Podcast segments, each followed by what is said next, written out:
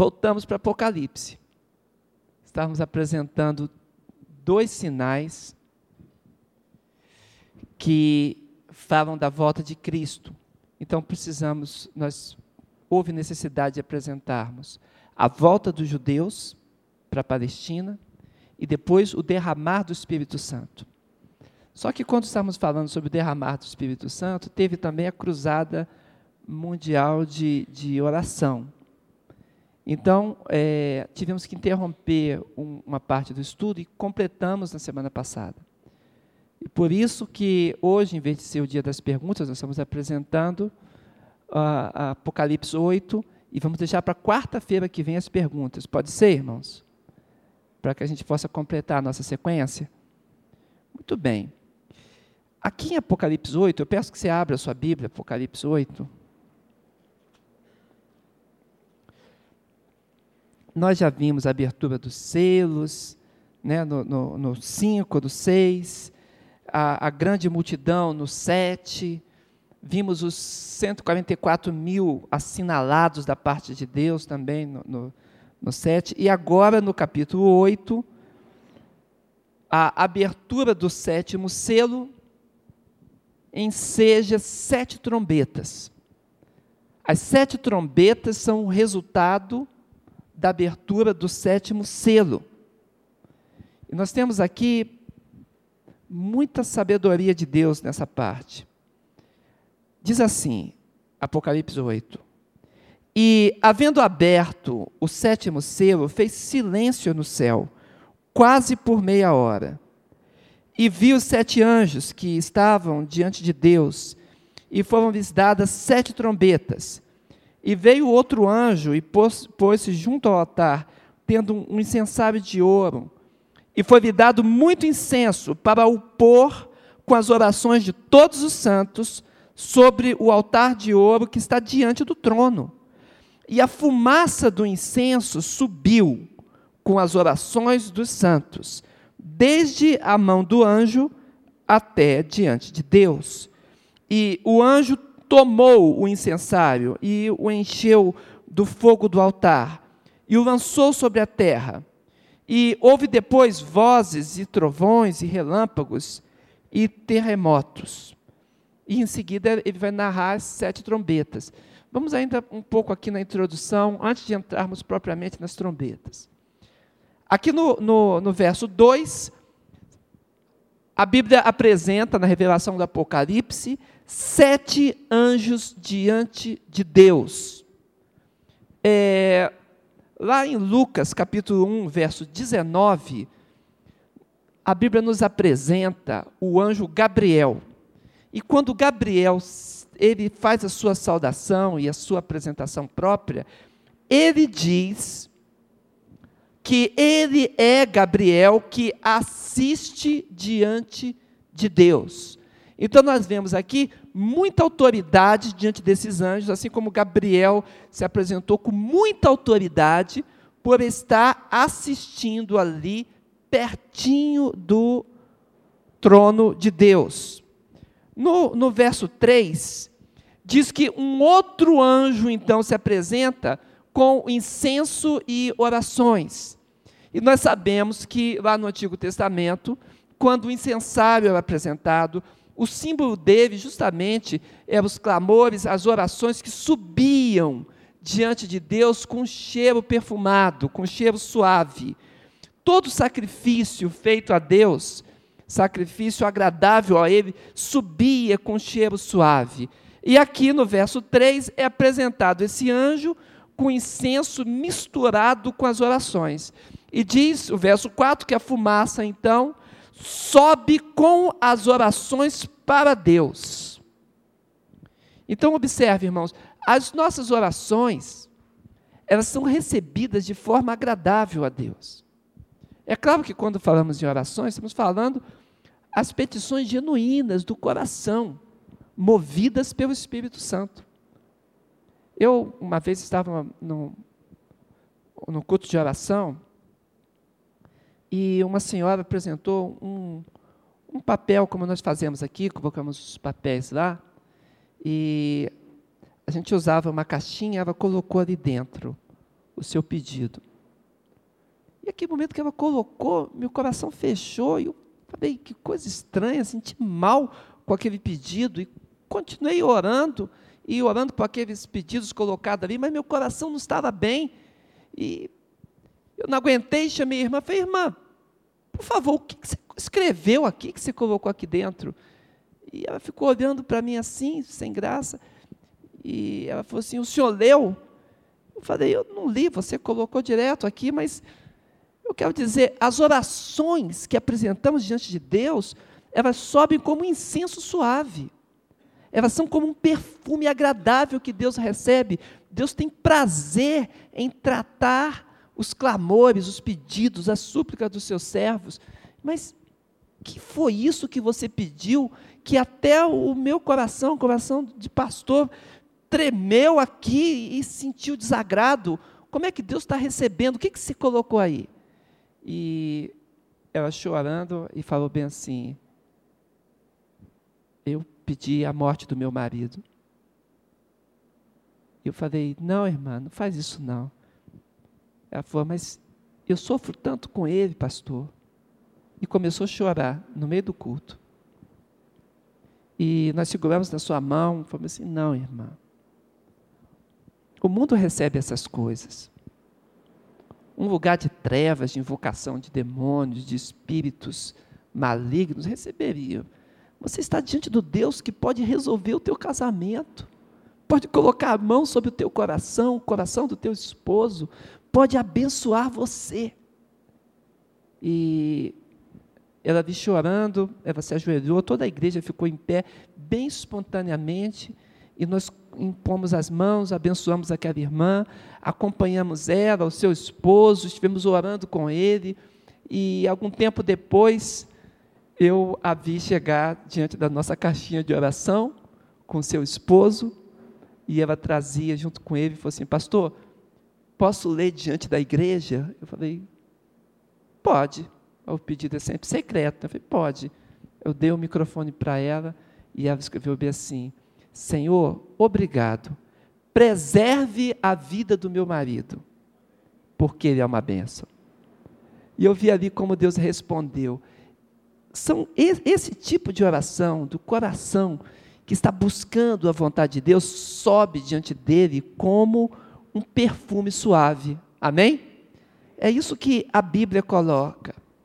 É, nós encontramos também Daniel, capítulo 9, verso 20, e também Daniel 10, no verso 10, é, 20 e seguintes, e o 10, 10 e seguintes, nós encontramos ali também o anjo Gabriel, mais uma vez apresentado na, na Bíblia, perante o profeta Daniel.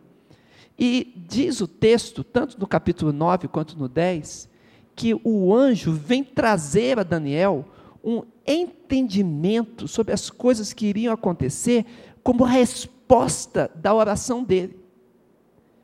E quando estava lendo aqui e percebendo o anjo apresentando diante de Deus aquele, aquele, diante do altar de ouro, o altar de incenso, e ali as orações, e aquilo subindo até o Senhor Deus no seu trono, lembrei imediatamente de que o anjo chegou a Daniel e falou a ele: Daniel, homem muito amado, desde o primeiro dia em que aplicastes o teu coração à oração, eis que te sou enviado. E o anjo fala de uma batalha, de uma luta espiritual, e diz que, sendo vencedor, ele traz a ele o resultado das orações. O que, é isso, irmãos? Nós temos um mistério envolto aqui. Um mistério que envolve os anjos, poderes angelicais, o próprio recebimento de Deus, a ordem que de Deus vai. E se a gente juntar isso daqui com Hebreus 1,14, vamos ver. Por favor, Hebreus 1, verso 14. Aí nós vamos ter um entendimento completo Hebreus 1,14, está falando dos anjos. E ele diz sobre os anjos: Não são, porventura, todos eles espíritos ministradores, enviados para servir a favor daqueles que hão de herdar a salvação. Então, observa que esse mistério angelical, o Senhor diz que eles estão envolvidos nessa ministração, nesse cuidado em favor daqueles que são herdeiros da salvação. Portanto, existe um cuidado, um mistério de Deus em relação a você, meu irmão, minha irmã. Os nossos clamores sobem ao Senhor, tem coisa que Deus diz, a sua palavra e acontece, e tem batalhas, tem lutas, e tem respostas que vêm por mão angelical. O que cabe a nós? Cabe a nós amarmos mais esse Senhor, que envolve todo esse mistério para nos abençoar. Amém? É Deus movendo tudo, irmãos. Louvado seja o nome do Senhor. Quando ele chega no verso 5, Aí o, a palavra diz que ele vai envolver essas orações. Verso 5. O anjo tomou o incensário, o encheu do fogo do altar e lança ele sobre onde? Sobre a terra. E lançando sobre a terra, então surgem vozes, trovões, relâmpagos. O que, que está dizendo aqui? Que o juízo de Deus sobre a terra também vem como resposta às orações. Porque a justiça de Deus precisa acontecer, precisa prevalecer. Num lugar, num estado, num país, no mundo, onde a justiça é preterida, irmãos, diz os profetas menores, que por essa causa o juízo é entortado. Então as pessoas deixam de, de dar crédito à justiça e se entregam a toda sorte de males. Mas a Bíblia diz que aqui, envolto com as orações, o lugar onde as orações estão, no incensário, aquilo é jogado sobre a terra e um juízo de Deus acontece. A partir da santidade do incenso, o juízo acontece nós encontramos a mesma realidade em Ezequiel 10, verso 2. Lá em Ezequiel, nós encontramos Jerusalém sendo julgada. E diz a palavra de Deus que também o anjo tira as brasas lá do altar e lança sobre Jerusalém para que o juízo aconteça. Então, depois que isso, esse quadro é colocado assim, é que as trombetas vão soar. Por favor. Minha introdução ficou longa? Amém, né? Apocalipse apresenta os anjos. Cada trombeta vai trazer um juízo. Sobre quem acontecerá esse juízo? Vamos abrir, por favor, Apocalipse 9, verso 4. Eu queria que ficasse bem claro diante dos irmãos. 9, verso 4. E foi-lhes dito que não fizessem dano à erva da terra, nem a verdura alguma, nem árvore alguma, mas somente aos homens que não têm nas suas testas o sinal de Deus. Se a gente acompanhar esse raciocínio da Bíblia e chegar até o capítulo 16, verso 2, você pode abrir? Apocalipse 16, no verso 2.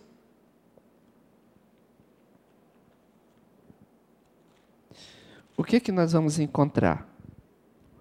E o terceiro anjo derramou a sua taça nos rios, nas fontes das águas, e se torna. Não, eu vi o 4, 2. E foi o primeiro, e derramou a sua taça sobre a terra. E fez-se uma chaga má e maligna nos homens. Em que tipo de homens? que tinham o sinal da besta e que adoravam a sua imagem. O que, que a Bíblia está nos mostrando aqui, irmãos? A Bíblia está com muita singeleza apresentando para nós que os sinais de juízo acontecerão sobre os homens que rejeitam o sinal de Deus e aceitam o sinal do maligno. Pensa um pouco, junto comigo. Deus criou céus e terra, fez tudo perfeito. Pegou o homem, colocou ele nessa terra perfeita que ele fez, dentro de um lugar especial chamado Jardim do Éden.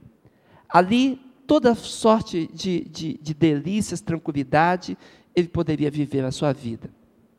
Mas, Satanás se apresenta na figura da serpente, faz com que Eva duvide do amor de Deus, porque essa é a grande questão ali.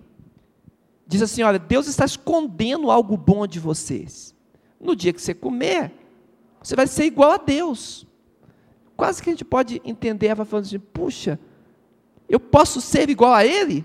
E Ele está escondendo, proibindo isso de mim? Seria mais ou menos esse o sentimento que envolve esse texto. E nós encontramos então Eva aceitando o pecado contra Deus, oferecendo a Adão, seu esposo, e Adão também recebendo aquilo. E aí nós temos a história da humanidade. A humanidade se afastando de Deus, Deus enviando seus mensageiros, Deus dando todas as oportunidades, e a humanidade se afastando de Deus. Deus enviando seus profetas, enviando seus apóstolos, seus pastores, pregadores, evangelistas, sobre toda a terra durante todo o tempo. E o Senhor assinalando os seus servos, marcando a cada um com a autoridade de Deus sobre as suas frontes. Aí quando chega aqui, no final do Apocalipse, os homens dizem bem assim, no meio do Apocalipse, os homens dizem, é, nós preferimos mesmo é o sinal da besta. Queremos apenas a vida aqui com a felicidade que o demônio oferece e não com a bênção que Deus oferece. Os irmãos estão entendendo? Então, é por causa desta apresentação dos homens perante o inimigo, sendo completamente opostos a Deus, é que os juízos das trombetas acontecem. Portadores do sinal da besta.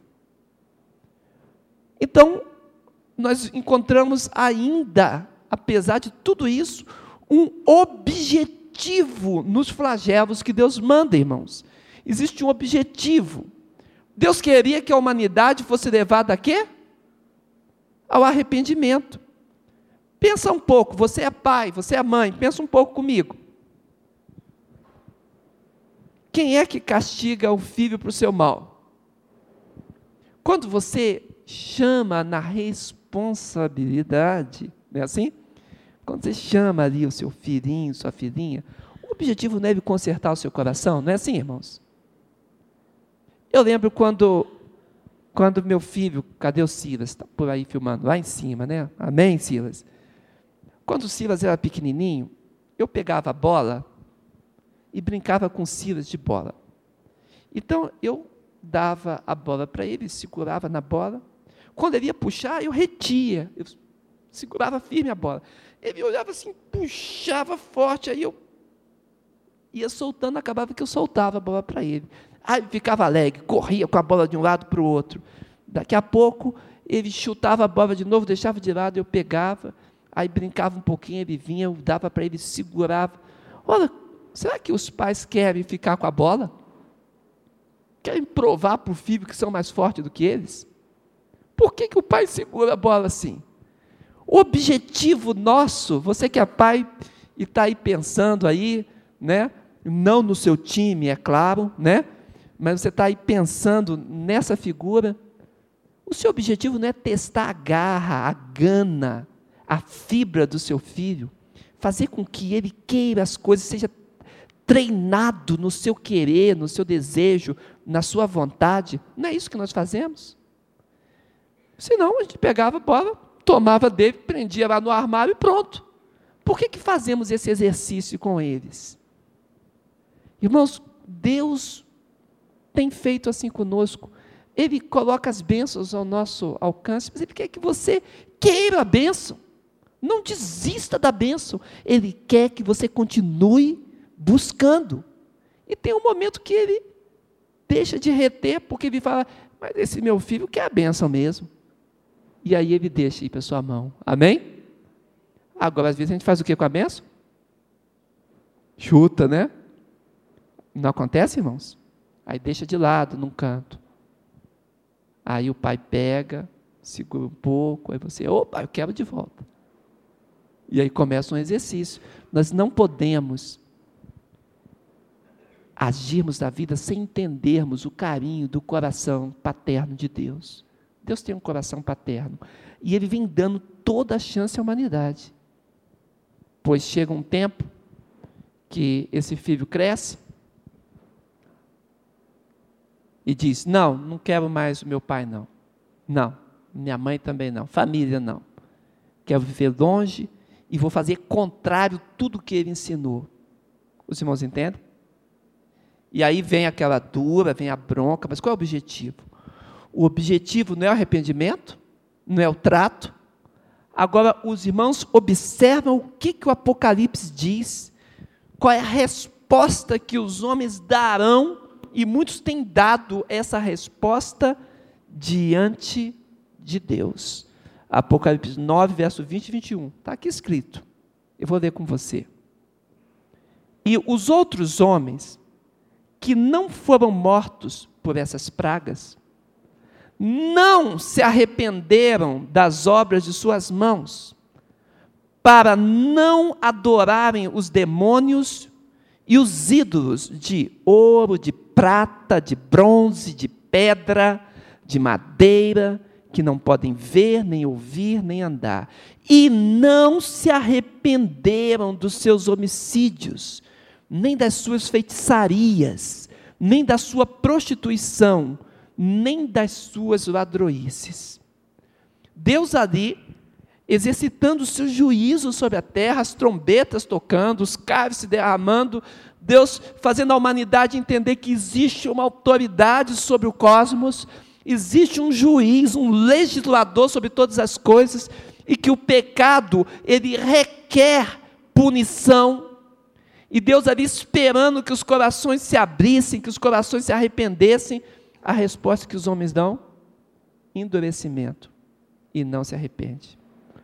Outro dia eu estava conversando com uma pessoa, e não foi aqui da igreja, foi num shopping, e ele me disse bem assim: eu estava ali com meu computador tentando acessar uma, uma rede sem fio, e ele estava perto e nós conversamos um pouco. E ele falou três atrocidades que aconteceram com ele, que ele fez. Eu falei, mas que coisa horrível, você fez isso mesmo? Fiz. Por que, que você fez isso? Porque eu sou assim mesmo. Eu falei, você deve se arrepender, isso que você fez foi muito grave. Você volte atrás. Você magoou pessoas mais simples do que você. E ele disse bem assim: Eu nunca me arrependo de nada que eu faço. Alguém já ouviu uma frase assim? Já? É o coração enganado pelo mundo. Eu nunca me arrependo de nada que faço. Às vezes nós encontramos isso. Encontramos Deus querendo tratar os corações e até com dureza. Deus permitindo que dores venham e às vezes as pessoas continuam na sua posição inflexíveis. Apocalipse 16, 11, quando o juízo está acontecendo como punição do mal, olha o que a Bíblia diz também. E por causa das suas dores, por causa das suas chagas, o que, que os homens fizeram? Blasfemaram do Deus do céu e não se arrependeram das suas obras. Os irmãos compreendem? Então, no coração paterno de Deus, ele espera que as pessoas compreendam que o amem e que sigam com ele. Quando ele manifesta o seu, seu juízo e nós somos punidos, irmãos, o objetivo de Deus é que a gente acorde. Sabe por quê? Porque a punição eterna é muito mais severa. O fogo do inferno, ele é tão severo que a Bíblia não poupa figuras para que a gente compreenda o que, que acontece por lá. A Bíblia diz: lugar de sofrimento, de ranger de dentes, de solidão, lugar onde o verme não morre e fica comendo a carne, lugar onde há chamas, cheiro de enxofre. É assim que a Bíblia fala. O que, que a Bíblia está querendo dizer para nós? Olha, não vai para lá, não. Entende? Aí as pessoas leem isso e acham simples. Fogo, enxofre, sofrimento eterno, distância de Deus para sempre, punição. E as pessoas não entendem que a alma é eterna. Eu queria que você guardasse isso que eu vou dizer para você. Quando uma pessoa está pronta para morrer, está pertinho de morrer, passa um perigo, a mente dela passa toda a vida como se fosse um filme. Alguém aqui já teve em perigo de morte assim? Alguém já teve? Algumas pessoas? Vê se não é assim. A sua vida passa na sua frente como se fosse um filme assim, zoom, bem rápido. Já aconteceu? Já? Aconteceu comigo. Muito rápido. Toda a vida passa diante da gente. Pois é, esse instante em que a vida toda passa, ele concentra, ele concentra todos os momentos, está tudo ali. É por isso que o juízo de Deus fala assim: não existe nada que ficará oculto, porque já está tudo gravado em nós mesmos. E quando nós nos apresentarmos para Deus, isso tudo se manifestará. Então, se uma pessoa morre sem cuidar de tratar a sua vida, sem o perdão de Deus, nesse momento em que toda a sua existência está diante dele e ele morre dessa forma. Irmãos, imagina o peso de iniquidade. A palavra inferno se torna até um eufemismo para o estado de alguém que parte dessa vida para o além sem ter sido purificado, resgatado e salvo por Cristo. Os irmãos entendem? É por isso que quando nós estamos pregando e falando arrependimento, arrependimento, e hoje as pessoas não entendem, não, eu não me arrependo de nada, não, eu nunca volto atrás, a gente escuta essas coisas, o coração está se fechando para a única oportunidade que a pessoa teria de ser resgatada. E se não há resgate, há o quê? Punição. Por favor. Quando as trombetas tocam, elas anunciam várias coisas. A terra é ferida. Vamos acompanhar aqui. É, Apocalipse 8, né? Estou lendo o verso 7. Olha como a Bíblia diz: O primeiro anjo tocou a sua trombeta, houve saraiva, fogo misturado com sangue. Foram lançados na terra, que foi queimada na sua terça parte. Queimou-se a terça parte das árvores, toda erva verde foi queimada. Pode seguir. Segunda trombeta, o mar é ferido, verso 8 e 9. E o segundo anjo tocou a trombeta, foi lançada no mar uma coisa, como um grande monte ardendo em fogo, e tornou-se em sangue a terça parte do mar.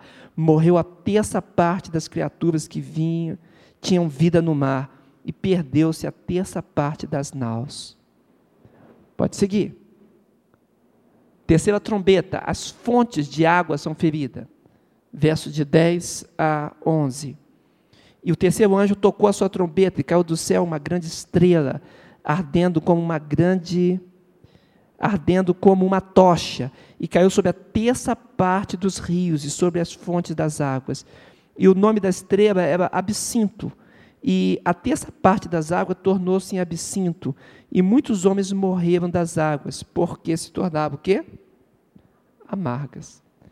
Então, quando a gente vai acompanhando as trombetas, por que, que Deus não destrói tudo de uma vez? Por que terça parte, terça parte, terça parte? Porque, na esperança do coração de Deus, Ele queria que as pessoas olhassem. O juízo não é totalmente de uma vez só, e se arrependessem e houvesse clamor ao Deus do céu, para que para que pudessem estar com Deus para sempre. Absinto é escrito em Jeremias 9:15, juízo da água venenosa, Jeremias 9:15. Jeremias 23, verso 15. O absinto é apresentado também como punição aos falsos profetas. em Jeremias 23. Então, isso está concordando com toda a profecia bíblica. Pode continuar. Quarta trombeta, os céus são feridos. Olha o verso 12. Passado é já um ai, eis que depois. Oh, desculpa, eu estou no 9.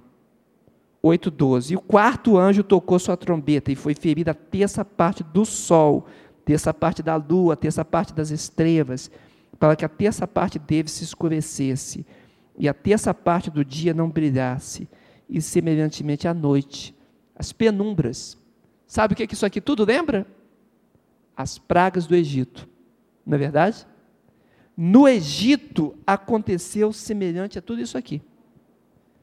E houve escuridade também, e diz que o coração do, do Faraó não se quebrantou. E agora nós encontramos aqui isso acontecendo em grande escala com a humanidade. E o que, que há de ser do coração dos homens? Quinta trombeta. Os homens são feridos. Apocalipse 9, de 1 a 12. O quinto anjo tocou a sua trombeta e viu uma estrela que caiu do céu e foi-lhe dada a chave do poço do abismo. E abriu o poço do abismo e subiu fumaça do poço, como a fumaça de uma grande fornalha, como a fumaça do poço, escureceu-se o sol e o ar, e da fumaça vieram gafanhotos sobre a terra. Foi-lhe dado poder, como o poder que tem os escorpiões da terra, e foi dito que não fizesse dano à erva da terra, nem a verdura alguma, nem árvore alguma, mas somente a quem? Aos homens que não têm nas suas testas o sinal de Deus. Então, agora, as primeiras quatro trombetas, Deus mexe com os elementos da terra, com a natureza. Mesmo assim, os homens não quebrantam o coração. Então, as últimas três trombetas, Deus agora vai mexer diretamente com os homens. Por favor. A gente nem precisa falar sobre as doenças né, que estão sobre o mundo, são muitas. Sexta trombeta, morticínio de milhões. Apocalipse 9, de 13 até o 21, quando começa o verso 13, tocou o sexto anjo a sua trombeta, ouviu uma voz que vinha dos quatro pontos do altar de ouro que estava diante de Deus, a qual dizia ao sexto anjo que tinha trombeta: Solta os quatro anjos que estão presos junto ao grande rio Eufrates. Foram soltos os quatro anjos que estavam preparados para hora, dia e mês e ano, a fim de matar a terça parte dos homens. Irmãos, quando a Bíblia usa essa linguagem, dá para brincar com isso aqui? Não dá, né? O objetivo de Deus é que o nosso coração tremesse e nós falamos assim: olha, existe um Deus que colocou no nosso coração, na nossa mente, na nossa consciência, o conhecimento do bem e do mal. Deus colocou, e existe um momento que Deus cobra todas as coisas. Existe um Deus que fez a revelação da Sua palavra vir ao nosso conhecimento. E um dia essas oportunidades se fecham. É disso que fala a palavra de Deus. Por favor, sétima trombeta. Apocalipse 11, de 15 a 19. Diz assim: E o sétimo anjo tocou a sua trombeta, e houve no céu grandes vozes que diziam: Os reinos do mundo vieram a ser de nosso Senhor e do seu Cristo, e ele reinará para todo sempre. Os 24 anciãos que estavam sentados em seus tronos diante de Deus prostravam-se sobre seus rostos rostos e adoraram a Deus, dizendo: Graça te damos, Senhor Deus Todo-Poderoso, que és, que eras e que has de vir, que tomaste o teu grande poder e reinastes. Olha só, irmãos, os 24 anciãos apresentam a adoração ao Senhor. E aí o templo, no verso 19, de Deus, a arca da aliança é vista. E o Senhor então implanta o seu reino, a última trombeta. O que eu quero dizer para os irmãos, fechando esse estudo? Pode passar. Eu gostaria que os irmãos entendessem o seguinte. Ah, é? Depois da sétima trombeta, acabou? Muito bem. Pensa um pouco comigo. É um escatologista esse Jorge. O que eu gostaria que os irmãos entendessem é o seguinte: a Bíblia é um livro de Deus. Lá no princípio, quando o livro de Gênesis é escrito, aquela geração brincou com Deus. E Deus mandou Noé como pregoeiro da justiça. E eles não ouviram a pregação de Noé. A arca foi construída. Quando eles menos esperavam, o que aconteceu, irmãos? Veio o dilúvio. Hoje em dia, infelizmente, as pessoas brincam com o dilúvio. Dilúvio é tema de festa infantil. Não sei se alguém já viu festa infantil com dilúvio. Né? Tem lá o barquinho, um bichinho, ovelhinha, leãozinho, né? O que faltava nessa figura aí é as águas cobrindo tudo, as pessoas tentando subir na arca com as unhas, tentando agarrar ali e sendo afogadas e as, os cadáveres sobre a face da água. Mas aí a festa infantil não dá certo, né? Mas, irmãos, a figura do dilúvio é a figura do juízo de Deus sobre pecado e impiedade. Ninguém deveria brincar com o dilúvio. O dilúvio representa o juízo do Senhor, a semelhança, disse Jesus, do que aconteceu nos dias de Noé, vai acontecer nesses dias. Só que até as igrejas evangélicas às vezes brincam com isso e apresento de uma forma jocosa aquilo que é a exortação da seriedade de que o pecado não fica impune. Deus retribui. Ora, a graça se manifestou naquela época através da arca. Quem quisesse entrar na arca poderia, mas eles não quiseram entrar na arca. Quando terminou o dia, o que aconteceu? A porta foi fechada. Quem foi que fechou a porta? O próprio Deus, não foi Noé, não. Quando eles clamaram a Noé, ele falou assim: Olha, Deus fechou por fora, não tinha trinco na porta da arca. Foi Deus que fechou. Porque se deixasse um trinquinho ali, Noé abria, irmãos. Imagina vendo aquelas pessoas morrendo em volta. Pois foi Deus que fechou ali. Agora, hoje em dia tem uma arca também, é a igreja. A igreja é a arca de salvação. A porta está aberta. Mas haverá um momento em que o juízo virá. E aí Deus vai fazer o que com a porta? Vai fechar. Os irmãos entendem bem a figura? Amém? É isso que Deus está falando. Vamos pregar o Evangelho? Se você não é convertido, está aqui hoje, eu quero dizer em nome de Jesus: corre para Jesus. Não brinque com a tua salvação. O que a Bíblia diz é por demais sério para ser ignorado. Amém? Então vamos orar. Feche teus olhos, por favor. Senhor Deus, nós estamos clamando a Ti, Senhor, porque estamos lendo, estudando nesse momento o Teu juízo. Ó Pai, a história, Senhor, do que acontecerá. Jesus Cristo descortinou essa história diante dos olhos e do entendimento do apóstolo João, e deu ordem para ele escrever, e essa história chega a nós hoje. E muitas vezes, Senhor, quando lemos das doenças e lemos, Senhor amado, dos perigos nos mares, parece que estamos lendo, não é a Bíblia, não, são as manchetes dos jornais, porque as pestes têm se multiplicado. E o Senhor diz, Senhor, que isso acontecerá com a terça parte da terra. Ó oh, Pai, nós clamamos a Ti, Senhor. Desperta o nosso coração na Tua presença. Desperta-nos, Senhor amado, para buscarmos a Ti. Para sabermos que existe um Deus no céu. E que o Senhor nos resgatou com mão forte.